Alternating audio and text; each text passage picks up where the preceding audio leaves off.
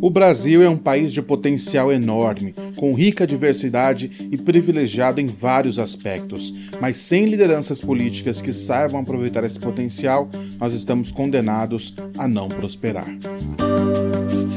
Precisamos falar de política. Tema de hoje: Liderança. Com José Eduardo.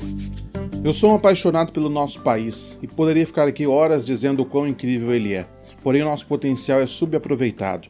Nós somos donos de uma diversidade natural única, mas não incentivamos o desenvolvimento sustentável. Possuímos um PIB de praticamente 7 trilhões e meio de reais, mas quase 15 milhões de pessoas estão abaixo da linha da pobreza e caminhamos para voltar ao mapa da fome. Nós temos turismo, indústria, agronegócio, mas quase 14 milhões estão desempregados. Mas o que falta então para o Brasil sair do quase e desenvolver o seu potencial? Falta liderança. O Brasil carece de boas e novas lideranças políticas. Independente do campo político a se defender, nós temos um cenário que não é animador. O atual presidente só fala para sua torcida e não tem capacidade de diálogo. E nas últimas pesquisas para a presidência, grande parte dos nomes são velhos conhecidos da política. E a realidade preocupante vai além. Nos estados e municípios, o poder é quase predominante de famílias que fazem da política um meio para o benefício próprio e seguem colocando filhos e outros parentes para seguir no comando.